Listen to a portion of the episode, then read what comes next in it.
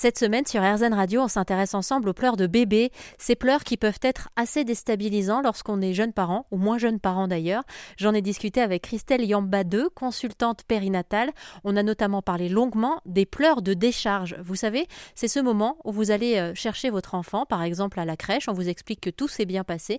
Bizarrement, vous fermez la porte de la crèche et le bébé se met à pleurer, à n'y rien comprendre. Eh bien, sachez qu'en fait, s'il fait ça, c'est parce qu'il a une grande confiance en vous c'est vrai que c'est des situations dont on, les parents, en tout cas moi quand je travaillais en crèche, nous disaient euh, bah, euh, vous nous dites que ça s'est super pas passé, puis nous la nuit ou le soir quand on rentre, euh, c'est euh, la Java. J'ai dit mais c'est normal entre guillemets parce que l'enfant déjà d'une content de retrouver son parent. Alors c'est un peu bizarre d'avoir effectivement cette cet accueil là, mais les enfants en fait quand ils sont confiés soit en crèche ou bien chez les assistantes paternelles sont en confiance mais d'une autre manière ils se livrent pas de la même manière. Voilà, ils se, ils libèrent pas de la même manière leurs émotions, leurs comportements.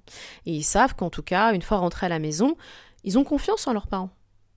Donc, ils lâchent tout. Avec toi, c'est ok. Avec toi, je peux faire ma colère. Avec toi, je peux crier. Avec toi, je peux montrer aussi que je suis triste. Voilà. Donc euh, je sais que c'est pas simple, euh, en tout cas pour les parents, quand euh, quand quand on rentre chez soi et qu'on a déjà fait aussi sa journée de travail. Et ce dont ils ont besoin là, c'est d'avoir ce réservoir affectif.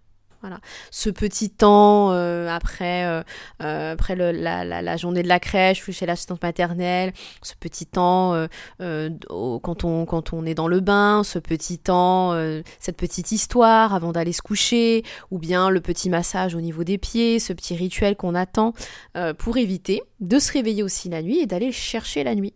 Parce qu'on a des réveils aussi nocturnes qui sont en lien avec ce besoin de réservoir affectif. Parce que la journée, on est loin de son papa, de sa maman, et, et euh, ben, on vient chercher ce temps d'éveil, qui est pas, évident pour les parents à gérer. Christelle Yambade, consultante périnatale, avec qui on va parler aussi cette semaine du sommeil du bébé.